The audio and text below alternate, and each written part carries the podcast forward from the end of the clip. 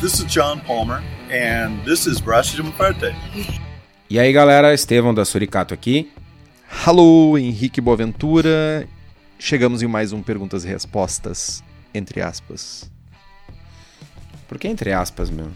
Porque a gente tenta responder, né? Às vezes a gente patina, às vezes, às vezes a gente derrapa, faz drift e não, não responde propriamente a pergunta. Dessa vez a gente vai tentar responder. Afinal de contas, tem um montão de perguntas que chegaram dos nossos ouvintes, apoiadores, Instagram. Então, tipo, tem um montão de coisa pra gente falar hoje. E pouco tempo e a gente tá gravando tarde. Belíssima informação para os nossos ouvintes. que vão ouvir a qualquer hora do dia isso. né? O cara tá lá dirigindo, de manhã cedo e tal, e a gente bocejando aqui. Oh. Eu não tô bocejando, cara. Eu tô, tô a milhão é, aqui. Aham, uhum, o Henrique tá a milhão. Ele tava há dois segundos atrás, antes de começar a gravar, reclamando. Ai, eu sou um velho. Ai, não aguento mais gravar de noite. Eu não tava reclamando isso. Amanhã é meu aniversário, cara, inclusive. Eu tô ficando mais velho amanhã. Cara, é. Na verdade, quando a gente terminar de gravar, estiver chegando perto do final do episódio, eu vou cantar parabéns pra ti, porque já vai ser meia-noite. E já vai ser o teu aniversário. E vai ficar Obrigado. registrado isso para toda a eternidade. Dali. Você vai usar isso contra mim em algum momento? Já tô usando, inclusive. Então tá, cara. Episódio 48, perguntas e respostas, parte 3. Se você não escutou os outros dois, cate eles dentro do nosso site maravilhoso, braçagemforte.com.br. E esse é o 3. Mas antes disso, me conte, Kitol, o que, que você tem feito da sua vida? Como diria meu pai, pouco para não ir preso. Cara, mas não, tô, tô, estamos. Final de ano é, é sempre tenso. Estamos. Uh, estamos nos preparando para ir para São Paulo no Slow Brew. Vamos com cinco cervejas, dois lançamentos. Esse é um evento massa. Vou poder dar um oi para uma galera e alguns dos nossos ouvintes já falaram que vão estar tá lá, vão chegar no stand da Suri. Vai ser massa. Vai dar oi de longe, assim, bem arrogante? Não, né, meu? Não oi, sou tu. Plebeus. Cara, pessoal, por favor, eu, eu preciso avisar isso de uma maneira muito, muito humilde e, e muito de boas e muito envergonhada. Cara, eu sou péssimo para nomes. Às vezes eu esqueço o nome do é, Boaventura, né? Isso. É, Tony Smart. eu sou péssimo para nomes. Eu lembro de rostos, lembro de lugares, mas eu sou péssimo para nomes. Inclusive, algumas vezes eu já desenvolvi uma técnica, na real. Quando eu vou cumprimentar alguém, eu nunca falo, tipo, ah, a pessoa já ah, não sei o que, oi, pô, é prazer. Nunca falo isso. para não correr o risco, tá ligado? De falar merda já. Então, cara. Cara, é muita gente, meu. Tem muita gente, principalmente em festival. Cara, chega duas mil, três mil pessoas no festival. E, tipo, cara, eu lembro da imensa maioria das pessoas, mas nome é muito difícil. Então, não me sacaneiem, tá? E, e tipo, a galera chega, ei, que tó, tudo bem? Eu, oi, Pode tudo bem, velho? Como é que tá? Sim, sacaneiem. Porra, meu. Então... Eu tenho uma tática para isso. A minha tática é sempre perguntar o sobrenome, porque geralmente as pessoas têm algum sobrenome bizarro ou diferente e é mais fácil decorar um nome diferente do que, sei lá, Maria, João, Pedro. Mano, a grande questão é, tamo lá, sei lá, em Blumenau, no Slow Brew. Vai ter trocentas mil pessoas. Chega o fulano, ei, que tô, tudo bem, bah, não sei o que, aquela coisa lá, eu, ah, tá, tudo bem, nada, Ô meu, desculpa aí, coleta o sobrenome. Tipo, no way, mano. A gente podia criar uma chave, né? Tipo, para os ouvintes chegarem com uma palavra-chave para ti para saber que, é tu, que é ouvinte do programa, meu. Cara, vocês podem chegar e falar: E aí, Estevão, sou ouvinte do programa. Essa é a chave. Porra, eu tava pensando em outra parada, eu tava pensando, sei lá, tipo, ah. Tu tava pensando num troço so, total sociedade secreta, né? Total sociedade secreta, cara. Eu tava pensando Não, num nome muito bizarro, no, numa palavra, sei lá. É isso que tu tem feito então. É isso. Cara, nesse instante acabou de entrar uma mensagem. Eu preciso registrar isso do Barufa, meu querido amigo Barufa, cervejeiro, sócio da Overhop lá do Rio de Janeiro. Ele me mandou um print ouvindo o episódio 37 do Braçando com Estilo New England IPA e me mandou um Dale, que a gente fala deles no episódio. Acabou de acontecer enquanto gravamos. Massa. Ah, Abraço, então- Barufo. Abraço, daqui a 10 episódios, quando tu chegar no 48, você vai se sentir mal por estar se- recebendo esse abraço atrasado. E tu, meu? Tem feito o quê? Cara, Além de reclamar de sono. Diferente. É, cara, a vida, a vida atropela às vezes, cara. A vida atropela, volta, dá uma ré, dá uma guspida e passa por cima de novo. Mas, cara, eu, eu incrivelmente consegui fazer coisas. Eu colhi café e sequei café e torrei café e tomei café. Feito tudo, tipo, artesanal em casa. Na casa dos meus pais tem um pé de café e, tipo, deu, sei lá, 500 gramas de café. E eu fiz todo o processo. Ainda que eu acho que eu tenha feito alguma coisa errada, enfim. E foi bem legal. Foi um processo bem legal. Acho que pro ano que vem, quando voltar os- o café, eu vou fazer com mais afinco, vou cuidar mais. Dessa vez foi meio curto e tosco, assim, tipo, cheguei um dia, descasquei os bagulho de café, peguei os grãos, torrei no forno e logo em seguida já fiz o café. Total controle de temperatura. Não, tô, tô- tô- controle de temperatura, é, tá queimando a mão? Ah, tá cheirando a queimado? Ah, partiu. Mas foi legal a experiência, acho que eu vou repetir isso pra fazer uma ceva. Seria no mínimo interessante fazer uma, uma ceva com café colhido em Osório, que é a cidade onde os meus pais moram. Ah, mas foi massa. O café não ficou uma maravilha, definitivamente não ficou uma maravilha, mas tipo, a experiência foi bem legal. Ah, também andei braçando, fiz continuando dando andamento ao, ao projeto de todos os estilos do BJCP, bracei uma, uma Irish Stout, ah, também conhecida antigamente como ah, Dry Stout, que vai começar a, a, a onda agora de cervejas escuras, passando depois para possivelmente reaproveitando a lama, porque eu fermentei com S05. Vou reaproveitar para uma American Porter, uma American Stout e, quiçá, uma American Barley Wine. Então, basicamente, esses, isso que tem acontecido. Mas eu queria dar um parabéns para um apoiador que entrou em contato, o Christopher Murata, que a gente conversou um pouco sobre o estilo Alt Beer ah, quando a gente liberou Braçando com Estilo. E a gente conversou, trocamos uma ideia, foi bem massa. E ele ganhou medalha de ouro, cara, num concurso com a Alt Beer dele. Inclusive, abre, abre aspas, abre parênteses, sei lá. Ah, o juiz disse que se sentiu de novo em Düsseldorf. E eu, tipo, achei muito massa isso, cara. Então, tipo, parabéns aí. Eu, eu esperaria uma garrafa pra provar e ver se realmente tá tão tu boa não assim. tem vergonha da, da mendicância? Não, é, cara, tipo. eu- O não eu já tenho, velho. Cara, que vergonha. Meu, vergonha é roubar e não conseguir levar, velho. Tipo isso. Tipo isso, cara. Eu tenho, eu tenho um amigo meu, eu acabei de lembrar que eu tenho um amigo meu, Ricardo, nosso ouvinte lá de Santiago, que ele fala, né, toda vez que eu pergunto é Santiago, Chile. né? Santiago no Chile, não é tipo Santiago, fronteira oeste do Rio Grande do Sul. Ah, e ele sempre fala quando a gente começa uma coisa, ele sempre fala, e aí, cara, o que, que a gente vai fazer? Desse- Além do papel de ridículo? Ok. Ok. Sabe as palavras, Ricardo. Sabe as palavras.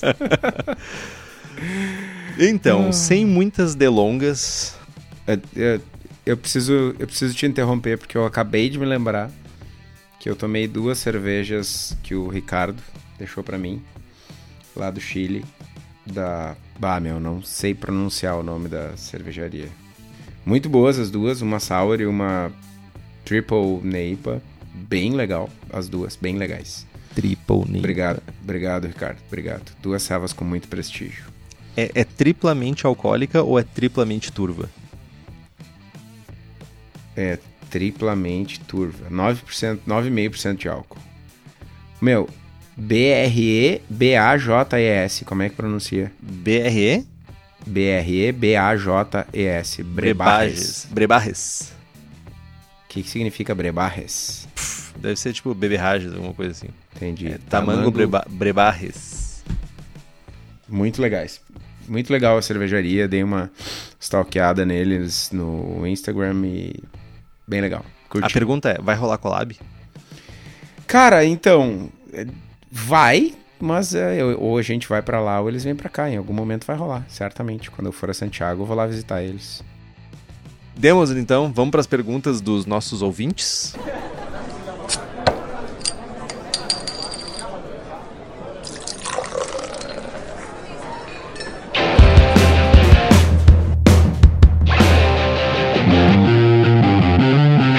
Antes, não obstante, porém, vamos começar pelas dúvidas dos nossos apoiadores, que com grande esforço estão aqui nos apoiando, então eles têm esse direito concedido de serem os primeiros da fila.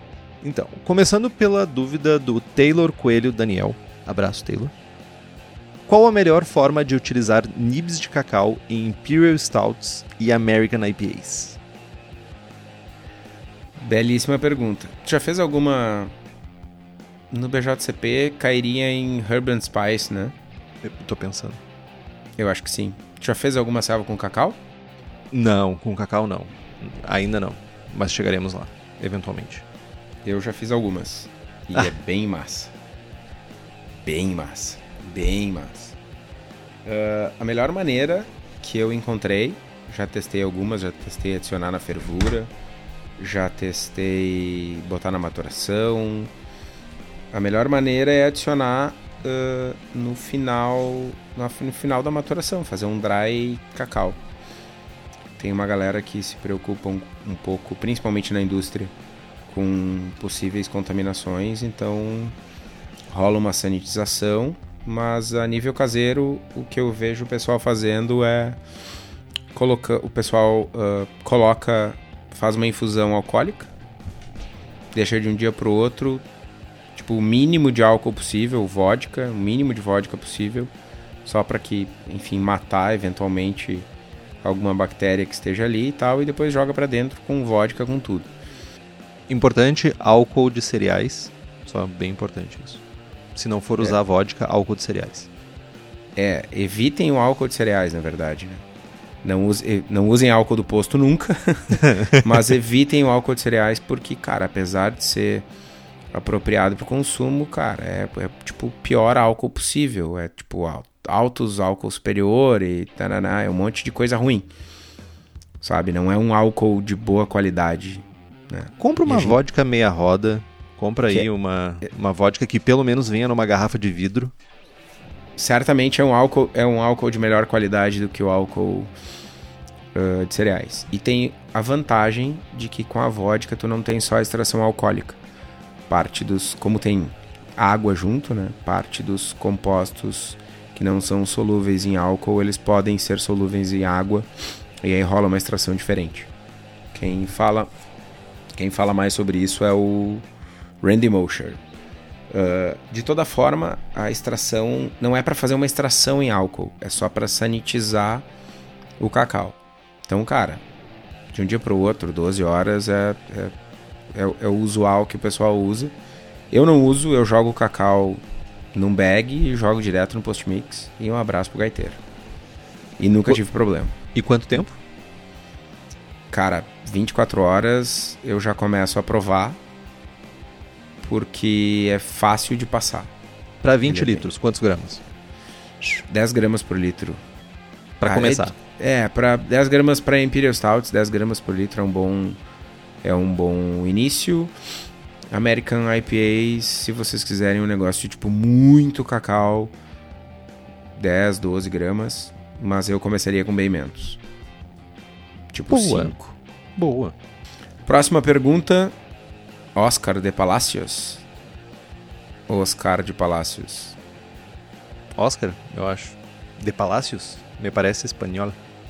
Durante a fervura, muitas vezes se forma uma espuma.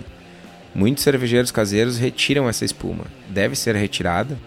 Isso traz alguns benefícios? Como funciona na indústria? É retirada essa espuma? Respondendo de trás pra frente, na indústria não é retirada essa espuma.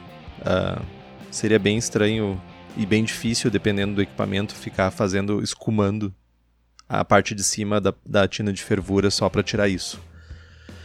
Então, algumas, alguma literatura fala sobre harsh e uh, sabores indesejados que essa espuma pode trazer.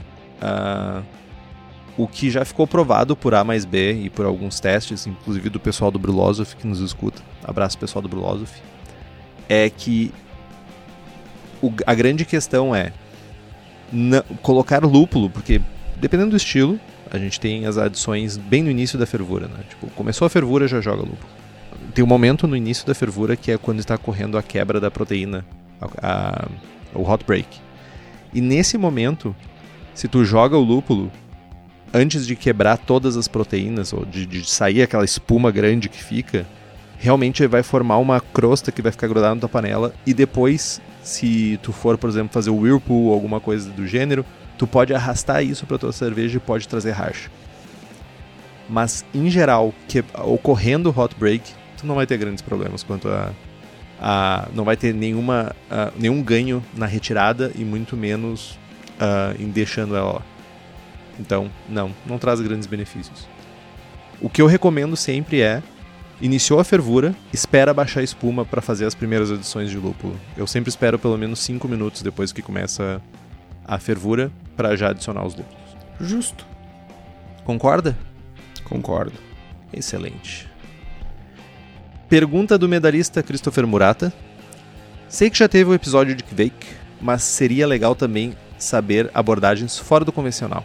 Exemplo, é possível fazer uma RIS ou uma English Barley Wine com Kvake ou uma quadruple levando em consideração que poderia fazer overpitch, se isso for possível, para dar uma aliviada nos ésteres ou potencializar, dependendo da cepa, porque pode trazer maçã por uma barley ou até mesmo laranja por uma quadruple.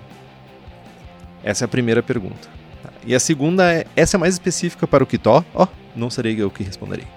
Sendo sócio de uma nano micro cervejaria de sucesso, a Suricato Ales, trago uma citação musical do estimado Rapa, em forma de pergunta, e eu falarei cantando. Valeu a pena. E, e. Meu. Entendo que são vários fatores, desde transformar o hobby em sua profissão vai estragar o hobby, as dificuldades do break-even nos primeiros três anos. Entretanto, valeu a pena no final das contas? O que você faria diferente? O que repetiria? Bom, vamos lá. Uh, com relação ao Kvake, uh, é possível fazer qualquer estilo, na verdade. Eu, inclusive, tenho uma RIS com Kvake na fila aí. Não na fila de testes. Mas uh, é uma levedura bastante versátil. Uh, essa coisa dos ésteres com o pitch menor ou maior, esses dias saiu um, um experiment no Brulosophy com um pitch baixo e um pitch alto e tipo o pessoal não identificou diferenças. Eu confesso que eu dei uma lida só no resultado ali, não, não li com calma o artigo, tá nos não lidos. Mas é, é algo muito, muito novo. Né? A sugestão que fica aqui é testar. Testem. Eu, inclusive, estou atrasado, atrasado nos meus testes. Henrique, tu chegou a fazer uma Big Beer com Kvake, não? Sim, eu fiz. Deixa eu ver. Não chega a ser uma Big Beer. Tipo, 1080 Big Beer? 1080 Big Beer. Então quantos, uma... quantos álcool tinha? Tinha uns 8 álcool. 8 álcool é Big Beer. Ah, ok, então eu fiz uma Big Beer, mas foi uma, uma American Strong Ale. Então, cara, eu tenho uma parada que é o seguinte, cara. Tem cervejas que éster é complementar e tem cervejas que o, a, a questão da fermentação faz parte do estilo, que é o caso das cervejas belgas. Uh, eu cuidaria isso. Uh, eu não sei se tu teria o caráter esperado de uma cerveja belga com Kvake.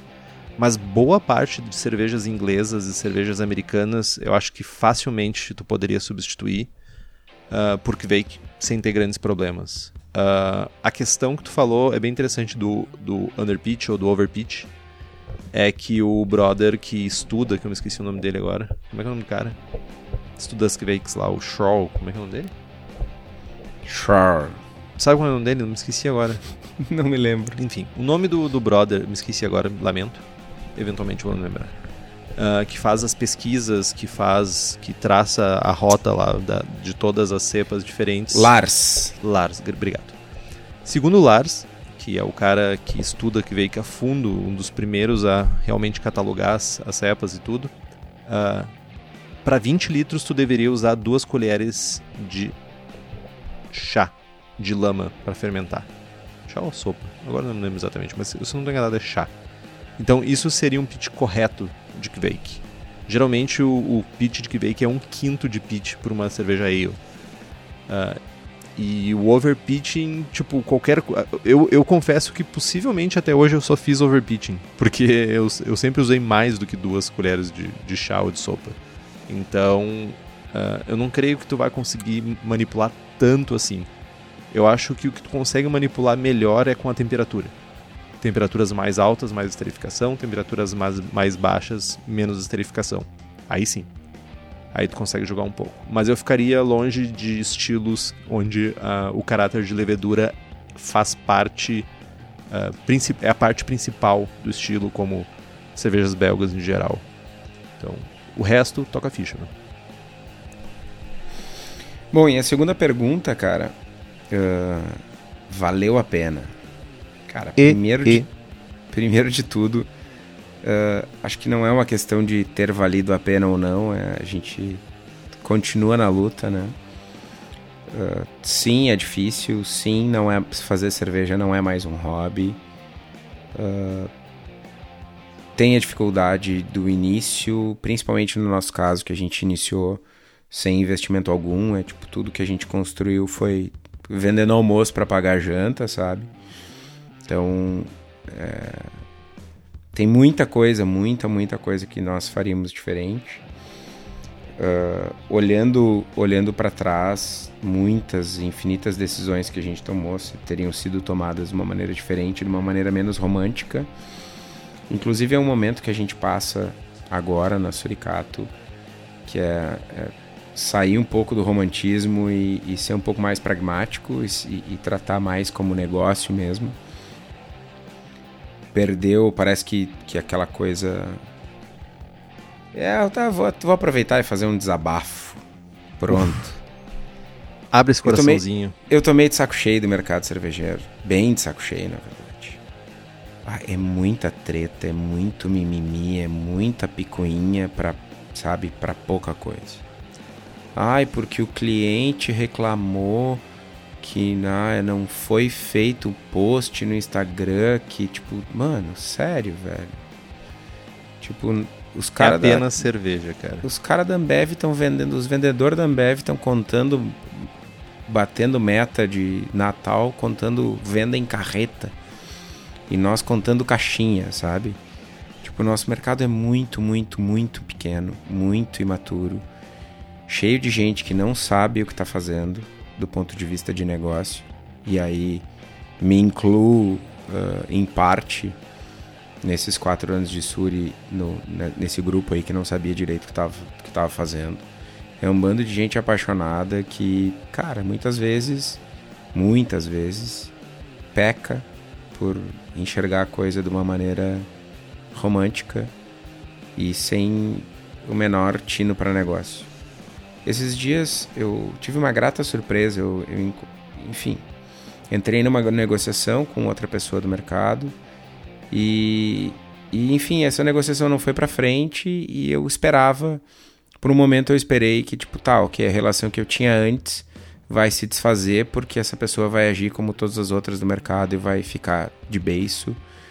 E tipo, não, cara, olha só, a gente não conseguiu avançar na nossa negociação, continua tudo igual, somos parceiros comerciais, vida que segue. Cara, isso me deu um ânimo. Se chama profissionalismo isso. Exato, mano. Isso falta muito no nosso mercado. Falta para todo mundo, falta pro cara da cervejaria, falta pro dono do bar, falta pro, pro vendedor, pro administrador, pro cara da rede social. Falta pro consumidor, sabe? É, a gente é, é, é, muito novo ainda, é muito, o nosso mercado é muito novo. Então tem os momentos que, que, cara, dá uma baixada na empolgação, porque tu encontra. E aí tu vê o concorrente fazendo umas coisas, umas criancices, dando nota baixa pra serva do concorrente no Antept para ser quinto lugar no outro aplicativo. Tipo, mano, Não, sabe? Cresça um pouco. Ah, esse mercado. Né? Então tá, beleza. Chorei minhas pitangas aqui. Mas eu queria aproveitar que é, esse gancho é interessante. Porque nós queremos fazer um programa, já nos pediram isso, que é um programa menos técnico e mais de opinião. Que a gente ainda não tem nome, mas a gente certamente gostou da ideia e vai fazer. Então. Um spin-off do Braçagem Forte falando de, de filosofia e tretas. Exatamente. Não é exatamente. Eh, não, não necessariamente nessa ordem, não necessariamente com esse nome. Aguarde. Aguarde. Bom, mas só para concluir, apesar do meu desabafo, uh, eu trabalho, sei lá, 250, 300 horas por mês e trabalho feliz. Tá, tenho seus percalços, tenho seus desafios, mas não me faltam desafios bons, não me falta toda semana alguma coisa nova que me empolga loucamente, como, sei lá, como um adolescente com videogame novo. Sei lá, uma criança. Adolescentes hoje não jogam mais videogame.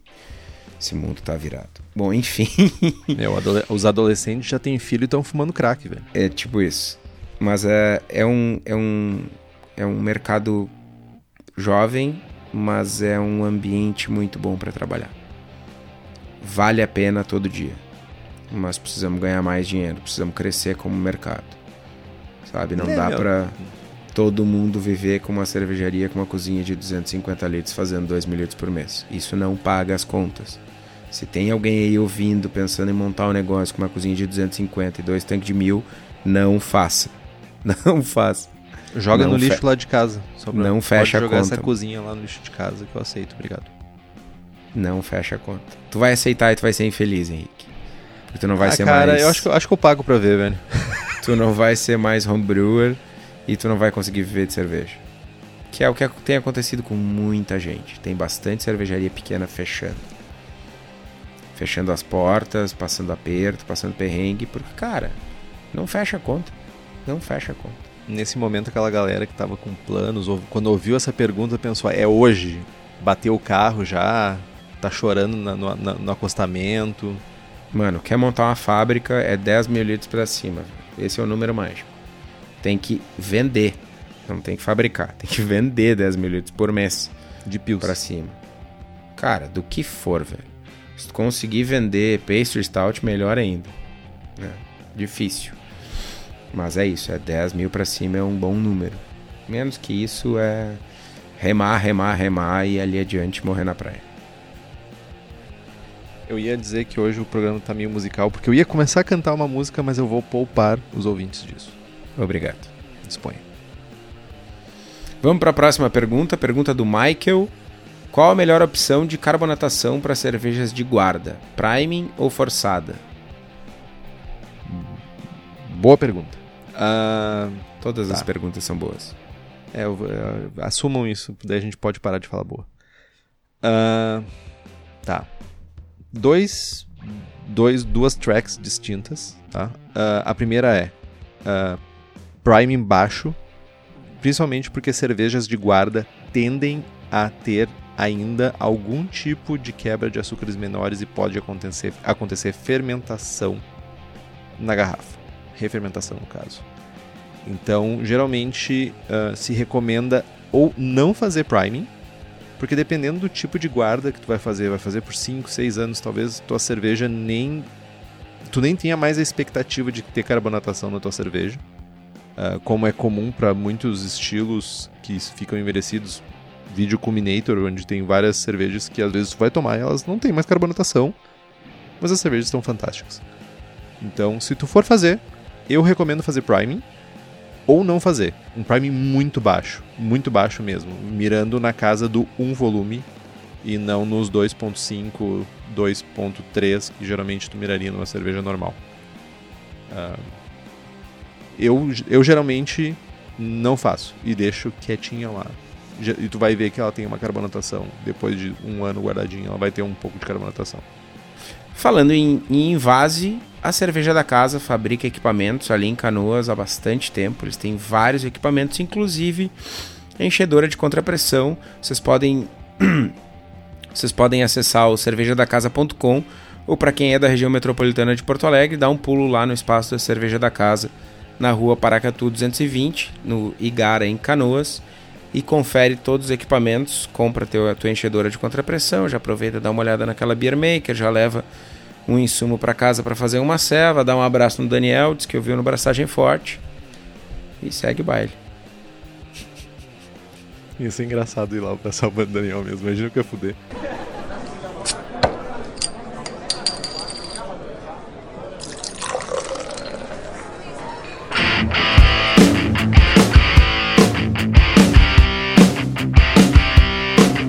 Beleza, Se damos continuidade às perguntas.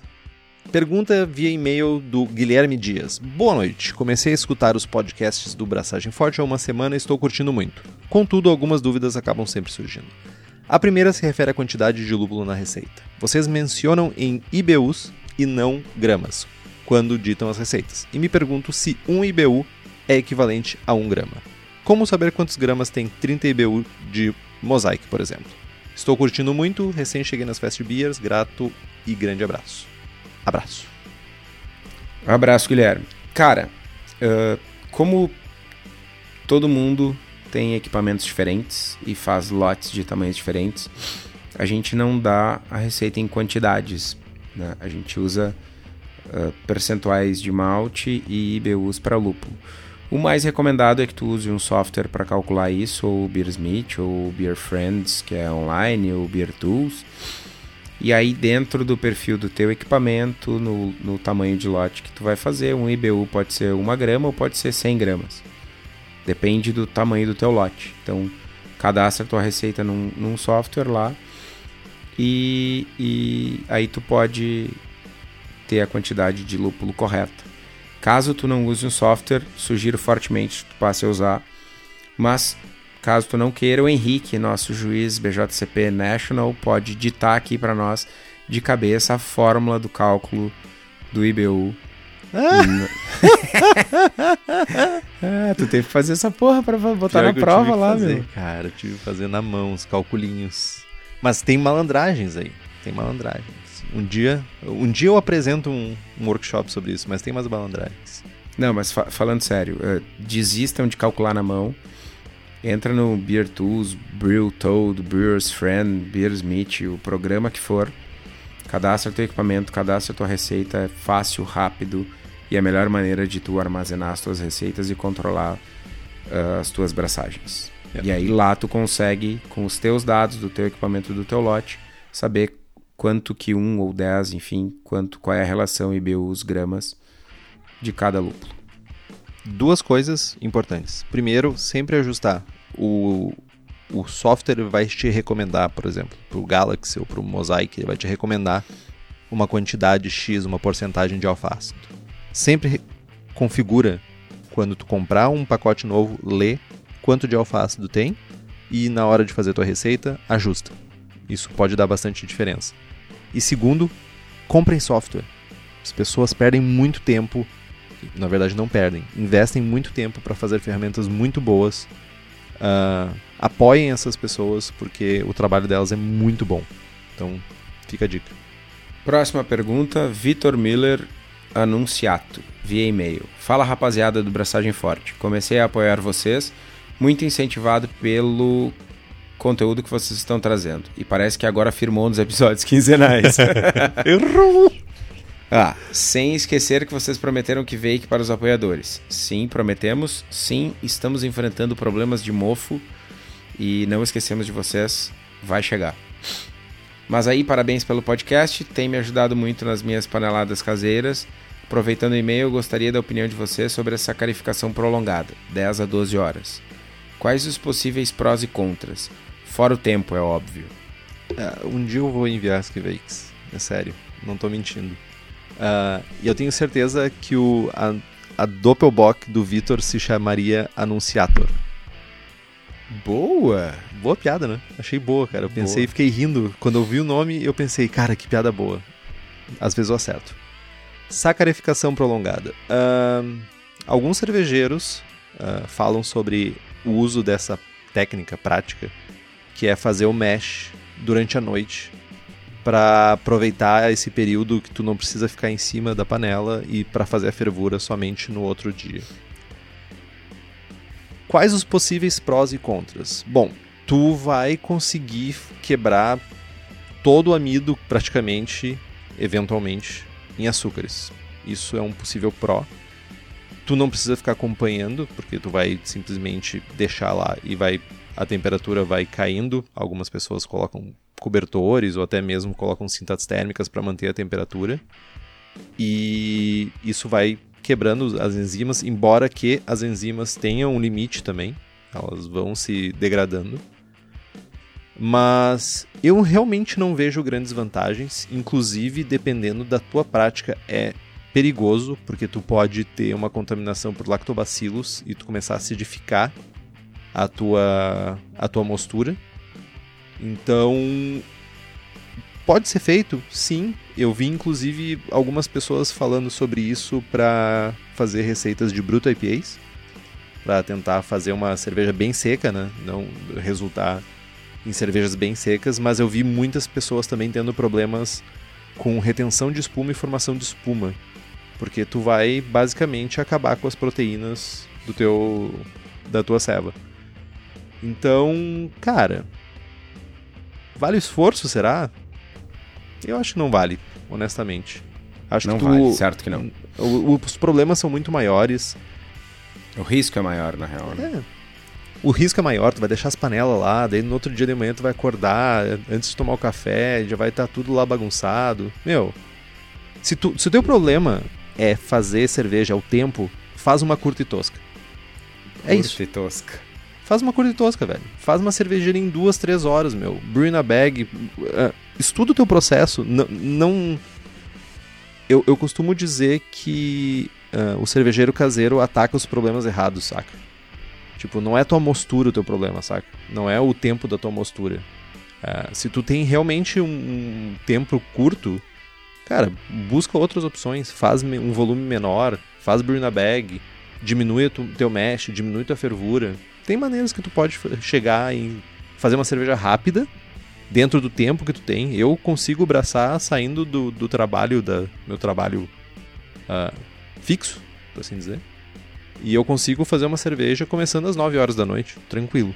E vou dormir à meia-noite, de banho tomado, cheiroso. Então, fica a dica. Vinícius Hotz, via e-mail. Fala rapaziada, Tô correndo aqui para escutar todos os tópicos, já que entrei meio atrasado na brincadeira. KKKKK, pontinhos. Tô aprendendo pra caramba. Gostaria de encaminhar uma dúvida. Na última abraçagem eu tentei fazer algo diferente para agilizar meu resfriamento. Visto que no velho tiller de imersão o negócio é meio brigado, só que acho que posso ter vacilado em outros aspectos. Vou explicar. Aos 60 minutos de fervura, uh, desliguei as chamas e adicionei meu lúpulo aos 0 minutos. E fiz o whirlpool na panela e acabei deixando uns 15 minutos para repouso. Depois fiz a transfega da cerveja para o balde fermentador e lá fiz o resfriamento. Mas depois me toquei que talvez tenha perdido o impacto do lúpulo aos 8. Visto que nesses 15 minutos a temperatura continuou bem alta. E pelo que me informei, acima de 85, podendo variar, claro, de acordo com o lúpulo, ele ainda vai estar acentuando a amargor e perdendo um pouco de aroma. Me obriguei a fazer um dry hopping para trazer mais aroma e vou tomar fim de semana agora para ver o resultado. Cansei. Acontece que li também que algo que o Whirlpool tem melhores resultados com maiores temperaturas, pois o moço estará menos viscoso e mais fácil de se desprender de impurezas que ficam no cone. E aí, posso continuar fazendo dessa maneira? Essa situação do lúpulo que eu falei procede? Terei que talvez calcular de forma diferente as quantidades e este tempo a mais em temperatura alta pode trazer algum off-flavor? Ou o ideal é realmente já colocar o tiller na fervura ou desligar o fogo e iniciar o processo de resfriamento? Continuem firmes aí, que estão ajudando muita gente, com certeza. Valeu, parceiros, boas braçagens e sucesso. Vinícius, uh, primeiro de tudo, cara, não tem uma maneira, um método correto e perfeito. Este é o método ideal para tu fazer uma cerveja lupulada. Tenhamos isso em mente. A primeira sugestão, de novo, cara, usem o Beersmith. O Beersmith 3 ele tem uma, uma feature lá no equipamento que tu pode marcar o tempo estimado de Whirlpool e ele calcula a adição de amargor, né, o tempo estimado e a temperatura do Whirlpool. Então ele vai estimar o, o acréscimo de amargor por conta desse, desses, no, no, teu caso, Vinícius, desses 15 minutos. Esse é o primeiro ponto. Uh, o segundo ponto, cara, tu fizeste um dry hopping na serva, certamente ela vai ficar mais aromática. Eu costumo dizer que dry hopping nunca é demais, a não ser quando impacta no bolso. Né? Sensorialmente é sempre muito bom. Uh, aí depende do teu objetivo. Tu quer uma cerveja mais aromática? Cara, mantém o teu processo e faz o dry hopping. Tu quer uma cerveja menos aromática? Tira o dry hopping. Tu pode fazer uma adição. O fato de tu adicionar o lúpulo no Whirlpool a temperaturas mais altas realmente tem uma extração melhor, tem uma qualidade melhor. O, o, o Scott Jenish fala um pouco sobre isso no livro dele. Mas, uh, de novo, não é um impacto tão significativo assim. Né? Certamente o impacto entre tu fazer um dry hopping ou não é infinitamente maior do que tu fazer um, uma adição de lúpulo no IRPO a 95 ou 85, entende? Então depende um pouco do teu processo e depende do que, que tu quer. Pode continuar fazendo dessa maneira, com certeza. Uh, essa situação do lúpulo no, no Whirlpool mais quente tem uma extração melhor, procede Tu não precisa recalcular as quantidades de lúpulo. Toma a cerveja e avalia. Se tu curtiu ela com dry hopping, sugiro manter o dry hopping. Né? E quanto ao flavors, eu não consigo me lembrar de nenhuma flavor que, que essa tua adição de lúpulo possa ocasionar. Ela sim deixa a cerveja um pouco mais amarga, mas não é algo. Imagino não ser algo significativo, salvo que tu tenha botado uma quantidade exorbitante de lúpulo no Whirlpool. Então, sugiro manter o teu processo atual e avaliar, toma cerveja, avalia, vê o que, que tu acha e segue bye. Henrique, tem algo a adicionar? Ah, o único a flavor é se tu usar lúpulo velho. É isso. Sim, mas aí independe do processo, né? Exatamente. O lúpulo tá velho. Vamos à próxima pergunta. Lauro Garcia da Silva pelo site. Aeus. Ontem comecei um lote para o inverno 2020 com Kveik. Fiz um mosto de Foreign Ester Stout e inoculei a 39. Não sei nem se combina uma Stout com ésteres frutados, mas fiz. Assim que atenuar, vou fazer um coldzinho e vou mandar para um barril de carvalho americano, onde vou experimentando de mês em mês. Um problema. Como eu estava usando 45% dos grãos não maltados, meio que entupiu tudo e caramelizou. Entre parênteses, torrou pra. Caceta. é, torrou pra caceta. O mosto. Caramelizou o mosto. Como é uma stout, segui o baile. Tô com a oferta de fingir que fiz dupla decocção. Uma pela melanoidina, que faz parte do grist, e outra por conta da torrefação do mosto. Será que essa caramelização bem forte estragou a Bera? Abraço. Beleza, Lauro. Uh, cara, vamos lá. Ésteres frutados com stout sim combina, em, dependendo do estilo, em quantidades um pouco menores, dependendo um pouco maiores. Geralmente ésteres frutados, lembrando frutas vermelhas, maçã. Dependendo da cerveja, pode chegar até quase uma cereja. Mas, tipo, geralmente a gente tá falando um pouquinho de maçã. Uh, cara, eu tô me perguntando como é que caramelizou, mas eu imagino que a recirculação não funcionou e ou tu usa resistência e aí o troço ficou sinistro. Eu apelaria, eu acho assim, tipo, não precisa fingir nada, dupla decocção, para cima, para cima, para baixo, para baixo, esquerda, direita, esquerda, direita, para dar um, para hackear a coisa. Uh, eu faria uma análise sensorial dela. Uh, se esse torrado não ficou com sabor queimado mesmo, como fenol do tipo fio de luz queimado, plástico, coisa assim. Não vejo grandes problemas. Uh, o estilo, o stout pede um pouco de torrado, mas é torrado de malte torrado, não torrado tipo toquei fogo na minha casa, saca? Então cuida isso. Estragar a cerveja é muito forte. Ela pode ficar fora de estilo, mas cara, tu vai botar ela em barril ainda. Eu faria uma análise sensorial. Eu não vejo grandes problemas nisso Uh, se tu tá jogando pelo estilo, tu não deveria nem estar tá colocando no barril. Então, já começamos estranho. Não, não perde muito tempo com isso, prova a cerveja, se ela estiver boa, continua, se não, ralo e faz de novo. Tiago de Araújo Ferreira, via comentário no site. Fala povo, parabéns aí. Podcast salvo já. Que estilo mais leve seria legal com o Kvake? Cara, de bate pronto, faz uma Session IPA. Boa. Eu, Eu... não poderia dizer melhor. É, cara, Kvake pra mim combina muito com IPA e, meu, faz uma sessionzinha, 13,5% de álcool, uma penca de lúpulo, mostura 78, mostura 82 para não secar muito. Não, brincadeira, tipo, mostura, sei lá, alto a 70, 71, toneladas de aveia, toneladas de trigo em flocos e torce para não ficar menos de mil a densidade e carrega no lúpulo e meta bronca. Session IPA. Eu diria Blonde, American Blonde Ale, Cream Ale, coisas assim também funcionariam bem. Boa. Luiz Antônio Nunes da Cruz via e-mail. Não é uma pergunta, é um é um é uma redação. Saudas... Cara, não, não é uma redação do Enem, velho. Saudações nobres cervejeiros. Vocês responderam minha dúvida no programa 38. Next! Perguntas e respostas, volume 2. E vim dar meu feedback caso queiram incluir no próximo programa de perguntas e respostas. Aliás, continuo ouvindo Braçagem Forte em loop. Vocês passam muitas informações relevantes e ouvir novamente ajuda a refrescar a memória. Minha dúvida era referente a eu ter um fermentador de 50 litros e só conseguir produzir 18 a 20 litros de mosto. Quando comprei o fermentador, já tinha em mente a trabalheira que eu teria para encher o fermentador, porém, por teimosia e como eu queria expandir minha produção, optei pelo de 50 mesmo. Na verdade, eu já até tinha outro fermentador de 20. Quando o programa foi ao ar, eu já havia feito alguns testes. Tu ouviu esse barulho? Fui eu, fiz. Oi? Eu fiz.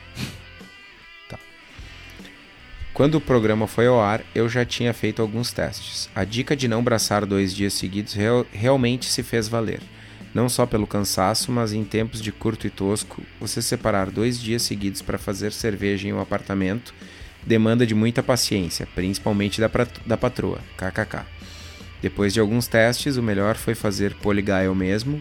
Eu montava a receita para 40 litros, dividia os maltes, fazia uns 18 litros de mosto bem concentrado e depois diluía no fermentador. A vantagem é que eu já deixava 20 litros de água gelada para diluir. Isso me ajudava bastante no resfriamento. Atualmente adquiri uma panela de 68 litros e ficou mais tranquilo. Perguntas para o próximo programa. Quais gambiarras vocês fizeram e que acompanham vocês até hoje? Quais ma as maiores cagadas ocorreram com vocês durante a produção? Muito obrigado pelo podcast. Vosso trabalho engrandece o meio cervejeiro. Braçagem forte. Cara. Escorreu uma lágrima. Vamos lá, meu. Maior cagada que já ocorreu com você durante a produção. Eu já perdi 30 litros de cerveja. Burro! Uh, depois de resfriado no fermentador. Uh, o rack que eu tinha, onde eu fabricava a cerveja, ele simplesmente tombou e 20 litros, 30 litros de mosto de Weizenbier se espalharam pela área de serviço da minha casa. Bom que era Weizenbier. Né? Cara, foi, foi uma coisa tipo. Foi, foi foda. E outra foi inundar a geladeira de casa com 10 litros de cerveja também, porque a torneira do post-mix ficou vazando. E quais gambiarras que vocês fizeram que acompanham vocês até hoje? Cara, o meu equipamento é uma gambiarra. Uh, é uma panela híbrida, onde a mostura é feita com, com resistência, que eu montei a resistência, eu que montei o, o, o controlador, eu que fiz tudo isso. Mas é uma gambiarra que eu tenho um certo carinho e apreço. E ela me acompanha até hoje. E tu, meu?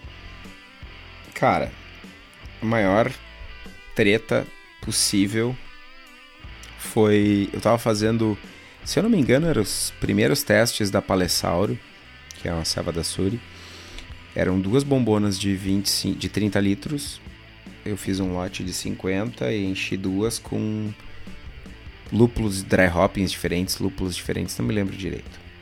Só sei que eu coloquei na geladeira as duas bombonas, uma em cima da outra, e tipo tarde, tarde, sei lá, meia-noite, cansadão depois do trabalho, aquela coisa toda. Botei na geladeira, bati a porta, tomei um banho e fui dormir. Lá pelas duas da manhã, três da manhã, eu escuto um estouro, meu, um estouro no andar de baixo de casa. Eu acordei no susto, meu, alguém tá invadindo, tá ligado? desci a escada correndo. E aí, no que eu desci a escada, eu já senti o cheiro. Cara, eu botei as bombonas para dentro da geladeira e eu não fechei, eu fechei as torneirinhas e não botei mangueira, não fiz porcaria nenhuma. Começou a fermentar. Tipo, lag time nulo, tá ligado? Começou a fermentar e as bombonas estufaram. E elas estufaram e ficaram redondinhas. Que elas ficaram redondinhas, elas inclinaram para frente, encostaram na porta e abriram a porta. As minhas bombonas pequenas, elas têm torneira embaixo pro líquido e torneira em cima pro gás. E as duas caíram de chapa no chão. As quatro torneiras quebraram. Caraca, meu. E tinha, tipo, mosto vazando na minha sala. No chão da sala. Às três da manhã. Aí eu acordei, desci, virei as duas bombonas para cima, tipo as torneirinhas para cima. Chorei pra caramba, acalmei a Patrícia, minha esposa, por umas duas horas. E aí quando eu consegui acalmar ela, eu fui limpar a sala, tá ligado? Tipo, Cara, tinha uns 20 litros de moço na sala. Só com lava-jato, meu. Cara, tipo, por uns dois anos tu passava de chinelo, assim, atrás do sofá, grudava. Aquele barulho. Exatamente certamente foi a pior. Essa aí e a vez que, que explodiu um fermentador com ceva e morango dentro de casa, que também foi tenso. Foram as duas piores. Gambiarra que eu uso até hoje. Eu uso o mesmo equipamento desde sempre, panelas de alumínio e tal. E as minhas panelas de alumínio têm cinta plástica, marrilha, rabo de rato, enforca gato. Cada lugar chama de, um, chama de alguma coisa. Mas eu tenho várias penduradas nas alças que eu uso para passar a mangueira por dentro e segurar a mangueira. E estão lá faz anos. Essa é a gambiarra mais antiga.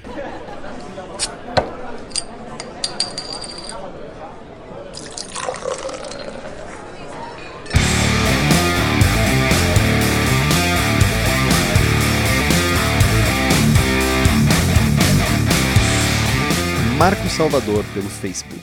Boa noite, gostaria de parabenizar pelo podcast. Faz pouco tempo que comecei a escutar e estou fascinado. Ansioso para os programas sobre água. Hoje tomando uma salva para ouvir mais um programa. Já que caiu um bug fly no meu copo, a cerveja continua sem prestígio? RS RS. Abraços e muito obrigado pelo conteúdo. Aproveitando, gostaria de fazer uma pergunta. Imagino que reutilizar a lama de uma fermentação para ou fazer outra breja muitas vezes não é legal. O que poderia esperar se fizesse uma cream ale e com a lama fermentasse uma pale ale, pale ale e só para dar uma de muquirana na lama dessa fermentasse uma dry stout. Algo me diz que vai dar ruim, mas acho que é pelos motivos errados. Cara, uh, o primeiro ponto, usar a lama de uma cream ale para fazer uma pale ale é super tranquilo, muito boa, não tem problema algum. Uh, o problema de usar a lama da pale para dry stout é que, é que depende da quantidade de trube que tu levar e ou se tu fizer uma adição de dry hopping. Sem pode, bag. É, tu pode levar um pouco de dry de lúpulo para dry stout e deixar ela mais amarga, mais lupulada, enfim. Se, se a tua levedura tá limpinha, se não foi muito trube, se tu não fez um dry sem bag ou se tu não fez dry, meta bronca. São cervejas com teor alcoólico baixo, não vai ter problema nenhum. Só uh, uh, sugiro bastante cuidado na hora de manejar o fermento para não ter nenhum tipo de contaminação. Mas meta bronca que vai dar certo. Guilherme Soria pergunta pelo Instagram: Bom dia, amigos do Braçagem Forte. Sou ouvinte e apoiador desde o início e gosto muito do trabalho que vocês fazem. Tenho uma dúvida para um eventual episódio de dúvidas, caso queiram publicá-la. Participei recentemente de um concurso com duas cervejas escuras e em ambas veio o feedback que tinham adstringência, provavelmente vinda dos maltes escuros. Uso uma panela single vessel e gostaria de saber o que posso melhorar no meu processo para evitar essa adstringência. Obrigado e continue com excelente conteúdo cervejeiro. Sem provar as cervejas e sem ter mais informações sobre o processo é um pouco complexo, mas tem algumas coisas que eu que dá para pensar. Uh, é uma single vessel, imagino que tu não faça lavagem. Se bem que single vessel hoje em dia a galera faz lavagem. Tu pode estar tá lavando demais os teus grãos, uh, teu malte, né, na verdade, tua cama de grãos, tu pode estar tá lavando demais com uma água com pH muito alto. Tu pode dependendo de se tá muito moído e tu fazer uma adição muito no início e ficar com muito, muito expondo muito tempo o teu mosto ao malte torrado também pode gerar essa distringência, mas vai depender de outros fatores.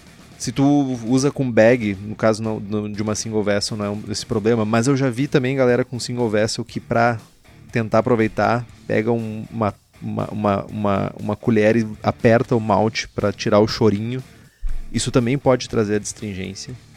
Uh, para te excluir o malte torrado do, do de, de, de, como variável, o que tu pode fazer é colocar o malte torrado só na recirculação ou nos minutos finais da tua mostura. Com isso, tu já vai ter uma ideia se o teu problema é dos maltes torrados ou não. E essas outras variáveis, se tu faz alguma delas, podem ser indícios de onde está teu problema. Então, se tu por acaso aperta a cama de grãos para tentar extrair o último chorinho de, de, de mosto, se tu lava demais os maltes, se fica resto de malte durante a fervura, isso também é um problema, principalmente com malte torrado, dependendo da tua adição, às vezes fica um pó muito grande, fica muito pó, e fica na fervura, e essa fervura com esse resto de malte também gera distringência. Então, cuida desses pontos verifica, faz um teste pelo menos com os maltes torrados, com adição nos 15 minutos finais, 10 minutos finais, para ver se isso diminui. Thiago Cargnin, de Juí RS. Viu? Ô, oh, meu, voz do noob. É incrível isso. Existe correção de pH de acordo com a temperatura? Como fazemos, como no caso da aferição da densidade? Da densidade? Grande abraço. Cara, uh, existem. A medição de pH ela deve ser feita a 20 graus. E existem alguns pHmetros que têm um, um mecanismo para fazer a correção de temperatura. Os de bolso são os chamados pHmetros ATC. Os de bolso não funcionam muito bem. Uh, e mesmo assim o eletrodo ele não deve ser utilizado em temperaturas mais altas do que 50 graus. Então a sugestão é tirar uma amostra pequena, resfriar e fazer a medição sempre. Seguindo agora com as perguntas do Instagram, se você não. Essa pergu essas perguntas a gente botou lá. Sempre que tem um programa de perguntas e respostas, a gente coloca uma, um post e você pode interagir. E se você não segue no Braçagem Forte no Instagram, segue nós. Primeira pergunta, arroba RocketMateus. Como faço para ser um beer influencer de sucesso, sem pagar dobrado? Não pedincha. Cara, sem pagar dobrado é só não ir no stand da Suricato. Essa parte é fácil. Ou difícil, né? Porque as cervejas são boas. Tcharam! Arroba Luiz GC Ferrari. Em um cold steeping com maltes escuros, como calcular e estimar o volume e a coloração extraídos? Uh, tenta sempre fazer a proporção, menor proporção possível de água para malte escuros e para saber quanto que tu vai usar, tu tem que fazer no teste.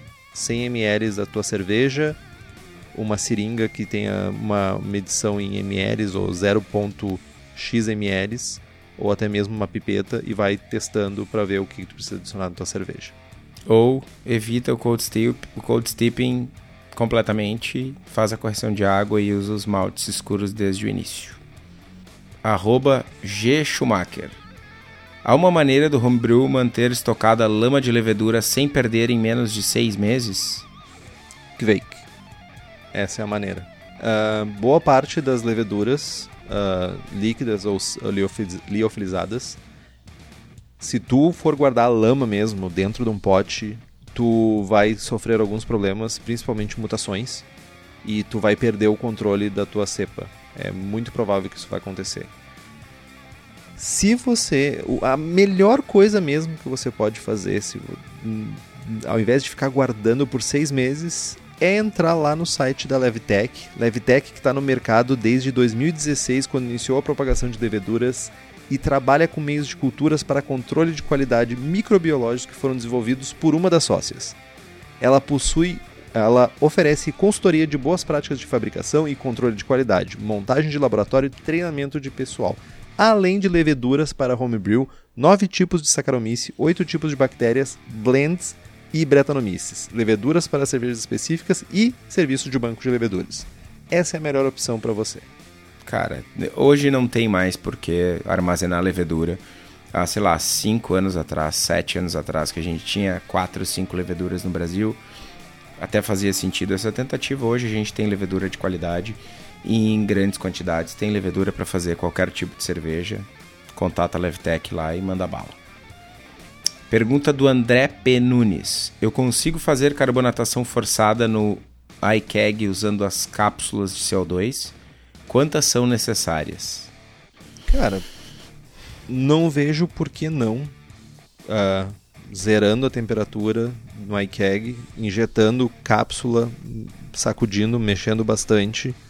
Uh, eu não sei qual é o volume das cápsulas que do quanto de volume tu vai conseguir injetar, mas se tu tiver um controlador de fluxo para saber quanto que está entrando ou qual a pressão que está dentro do iCag e o iCag, considerando que o iCag consegue segurar a pressão mais altas, que eu imagino que não seja um grande problema, porque é de inox, não vejo problema. Eu só não conseguiria informar quantas são necessárias. Mais fácil é tu injetar, ver qual a pressão que vai estabilizar e se ficar baixa, injeta mais e se ficar baixa, injeta mais até que fique na pressão que tu quer. Sacudindo sempre. Sacode até parar de mudar a pressão. Deixa uma meia hora, uma hora na geladeira. Volta lá, injeta de novo para estabilizar. Braçagem em casa. Uso de barril de madeira deve-se san... deve sanitizar? Como? Cara, essa pergunta rende um episódio. Então deixa para um episódio. Fica a dica aí. Mas uh, respondendo de uma maneira simples e rápida, uh, depende. Depende do uso anterior do barril, depende do risco que tu quer correr. Tem vertentes no mercado aí que dizem que sim, se deve sanitizar, outras que não. Mas quando o barril é sanitizado, ou é com água e ozônio, ou é com uh, vela de sulfato. Vela de sulfato? Vela de sulfato, né?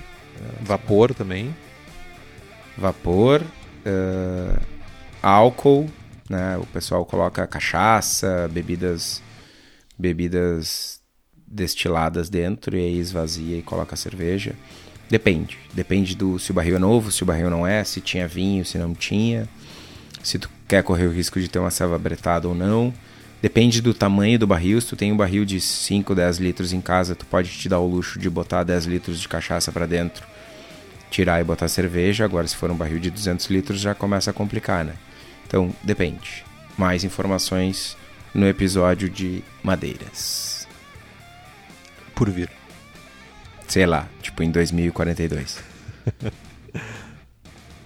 Pergunta do Mauro Dartora. Como chegam as clássicas belgas no Brasil? Qualidade versus transporte barra armazenamento. Essa proporção não existe, cara. Elas vêm sofridas. A não ser que tu consiga uma mala amiga uh, de alguém que traga de lá para ti, elas vão chegar sofridas aqui.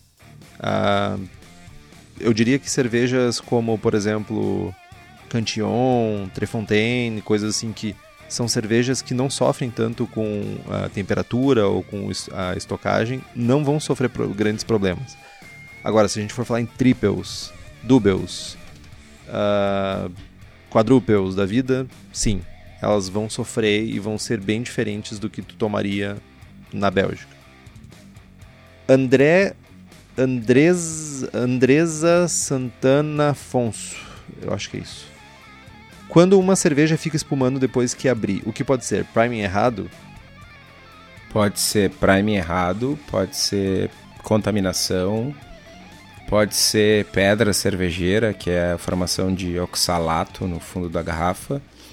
Mas o, uh, o mais comum é que ela esteja supercarbonatada ou que ela esteja contaminada mesmo. E aí isso é fácil de perceber. Tomou, tem gosto de morte, está contaminado. Tomou, está carbonatada demais. É, o priming foi errado. A pergunta do ou da JVR Pereira. Detalhes em como carbonatar pelo método. Me ajuda com a pronúncia aí, Henrique. Spice. Spice. Aqui, mais uma vez, a gente está falando de um programa só sobre isso. Não é tão simples para dizer isso, tipo, ao tiro. Então, fica anotado como uma sugestão para um próximo programa. Nem uma respostinha simplificada? Cara, uh, basicamente é tu guardar, tu faz a tua mostura e tu guarda uma quantidade do teu mosto não fermentado para ser adicionado depois junto de, pós-fermentação tu adiciona esse mosto uh, não fermentado de volta para a cerveja e invasa. Então esse açúcar vai carbonatar uh, a tua cerveja, né? O açúcar que está no teu mosto vai carbonatar a cerveja. Mas o cálculo não é tão simples. Então, dar ele assim, tipo, no ar vai ser meio perigoso. Acho que é melhor a gente trazer isso no programa. Entendi. De qualquer forma, não façam, parece muita mão para algo que é facilmente solucionado usando é... açúcar e ou a carbonatação forçada. É. Seguindo o Reinheitsgebot. Ah, meu. Tu adiciona zinco na tua cerveja, Henrique?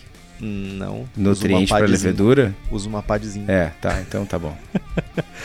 Próximo. Cervajerias. Falem sobre boas práticas de fermentação. Ou poderia ser um dossiê só sobre isso. Ok, vai ser um dossiê só sobre isso. Abraço. Ok. Pergunta do Paulo Rezin. Qual a principal finalidade da lactose em uma goze? Errar o estilo. Não ah, tem finalidade nenhuma, mano. Nenhuma, cara. A não ser que seja da suricato, velho.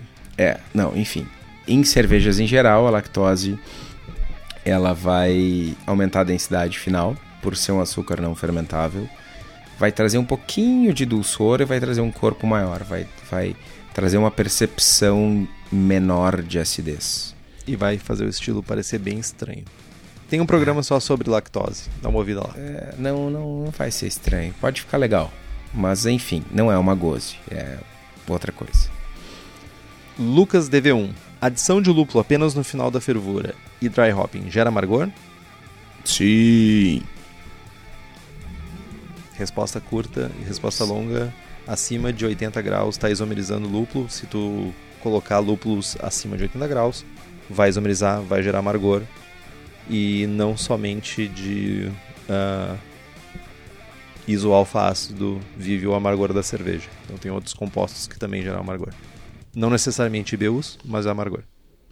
Pergunta do Caio Fusaki.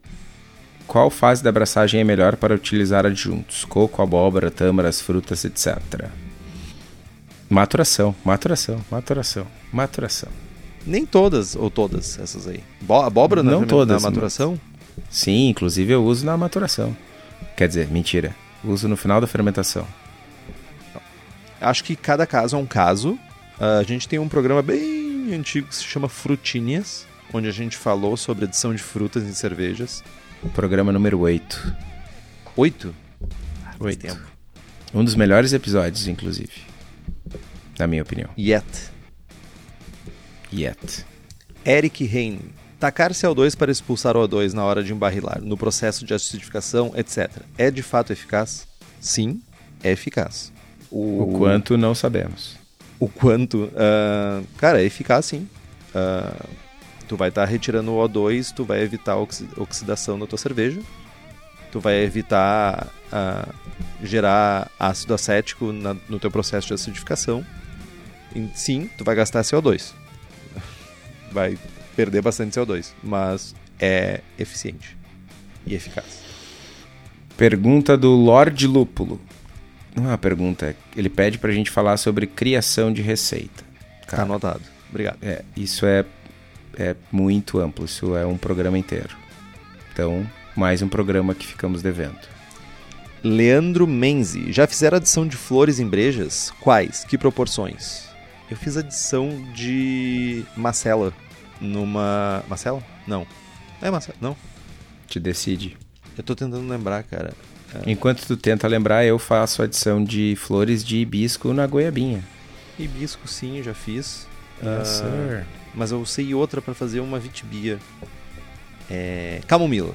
Camomila. camomila eu já usei em Vitibir. Qual proporção? Eu usei 2 gramas para 20 litros. Ficou bem legal. Cara, cada flor é uma flor. Sim, e testa camomila, ela, ela toma conta. Pode ouvir o episódio das frutinhas lá e ter uma noção. A gente fala um pouquinho de proporções, de intensidades de fruta e tal. Dá para aplicar a mesma coisa para questão das flores. Depende da flor, ela vai trazer um caráter mais intenso ou menos intenso e aí muda a proporção de flor para flor. Pergunta do Gustavo Gonsim. Dicas para brewpubs pequenos, ponto de vista produtivos. Volte esse programa algumas, alguns minutos e o Kitó fez um desabafo, dentre eles, como ser produtivo. É, cara. Treta. Gustavo, não, me, uh, eu vou te pedir a gentileza, cara, especifica um pouco mais o que o que tu o que tu qual é a tua dúvida, o que tu quer saber, enfim, o que a gente pode contribuir aí, porque é muito amplo, né? A gente pode estar tá falando de produto, tá, pode falar de técnica, enfim, é muito amplo. Beleza? Ricardo Fernandes Carbonatação em cerveja da escola inglesa, elas seguem o mesmo padrão? Se por padrão a gente está falando de não carbonatação, sim. Não. não, não, não, não, não, não, não, não. A ah. British Golden Ale tem uma carbonatação mais alta, por exemplo. Uh, okay. Mas em geral as cervejas da escola cerveja têm uma carbonatação baixa. Mas não, não todas seguem não o mesmo todas. padrão. English IPAs também não é tão baixo. Definitivamente. Enfim. Pergunta do Diego Weber88. Como fazer e calcular starter de Krausen? Eu não entendi muito bem essa pergunta, mas ele Kraus... quer fazer um Krausening e em vez de adicionar na, em outra fermentação, ele quer adicionar no starter. E aí eu imagino que ele queira saber quantas células ele está tirando. Uh, cara, compra Meu. um microscópio e conta a levedura. É a única é. maneira. E se não for isso, o Krausening, ele é basicamente uh. Ele é Kreuzening. a prática de tu pegar uma fermentação ativa e colocar numa cerveja que já terminou a fermentação para ajudar a, a, a, diminuir a quantidade de off flavors, tirar sabores de verde da cerveja, tudo isso. Verde no sentido de não pronta. Ah, mas não entendi muito bem a pergunta, mas se for essa outra questão de realmente calcular a quantidade de células, microscópio.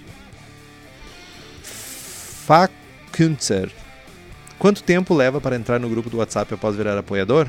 Imediatamente. Imediatamente. O Fakunzer é o nosso querido ilustríssimo amigo Felp. Felp, tu ah, já tá no Felp grupo. que tá na Grande Alemanha, abraço. eu odeio ele, cara. Nós te amamos, Felp. Eu, eu, odeio porque tu tá na Alemanha. E tava tomando uma Doppelbock clara. E deve ter feito isso porque escutou o programa. Te odeio e te amo ao mesmo tempo. Pergunta do Felipe Knop. Grande abraço, Knop. Vale ter um banco de frio para controle de fermentação caseiro, substituindo geladeira ou câmara fria? Vale. Se tu tiver grana ou engenhocas suficientes para construir um, certamente seja, vale. Não vale. Cara, é por uma questão de espaço, eu acho que vale. Uh, se tu conseguir fazer um banco de levedura, de um banco de gelo uh, que seja suficientemente pequeno e eficiente, uh, tu não vai precisar de muito espaço para fermentar a tua cerveja, tu não, não precisa de uma geladeira, saca? E tu pode fermentar mais de uma cerveja ao mesmo tempo, dependendo do, do teu setup. Cara, eu vou fazer só uma pergunta. Uhum. Kinop, conhecendo a tua esposa, tu acha que ela vai deixar tu ter um banco de frio em casa? desiste, mano. Mantém a geladeira que pelo menos ela já aceitou. E com isso. e com essa declaração bem, bem clara de direcionamento, né? A gente encerra o programa. Então, compre os livros que estão no post, nós ganhamos uma porcentagem e você não gasta um centavo a mais por isso. Compre também as camisetas do Braçagem Forte na nossa lojinha. Temos a camiseta sem prestígio e com o logo do Braçagem Forte. O link está no site. Quem nos apoia com as camisetas é o pessoal da Versus Uniformes, que além de camisetas, faz camisetas polo, uniformes profissionais, jaquetas, moletons e estão em Bento Gonçalves, aqui no Rio Grande do Sul. O telefone é 54 34 52 0968. O site é versus.ind.br.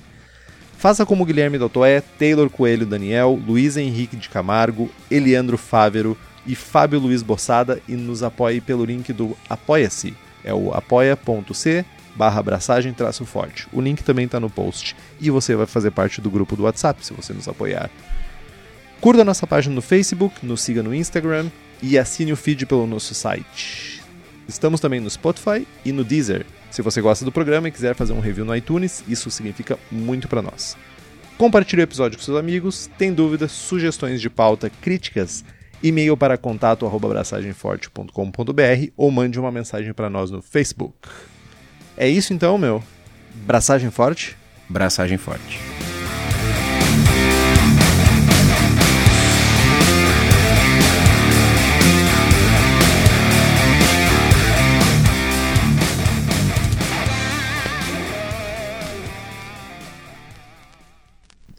Dos. Tá, ô, meu, nós estamos prometendo vários programas aí, hein? Meu, a gente Tem. tem a vida inteira pela frente, eu não pretendo morrer amanhã. Tem que anotar isso aí.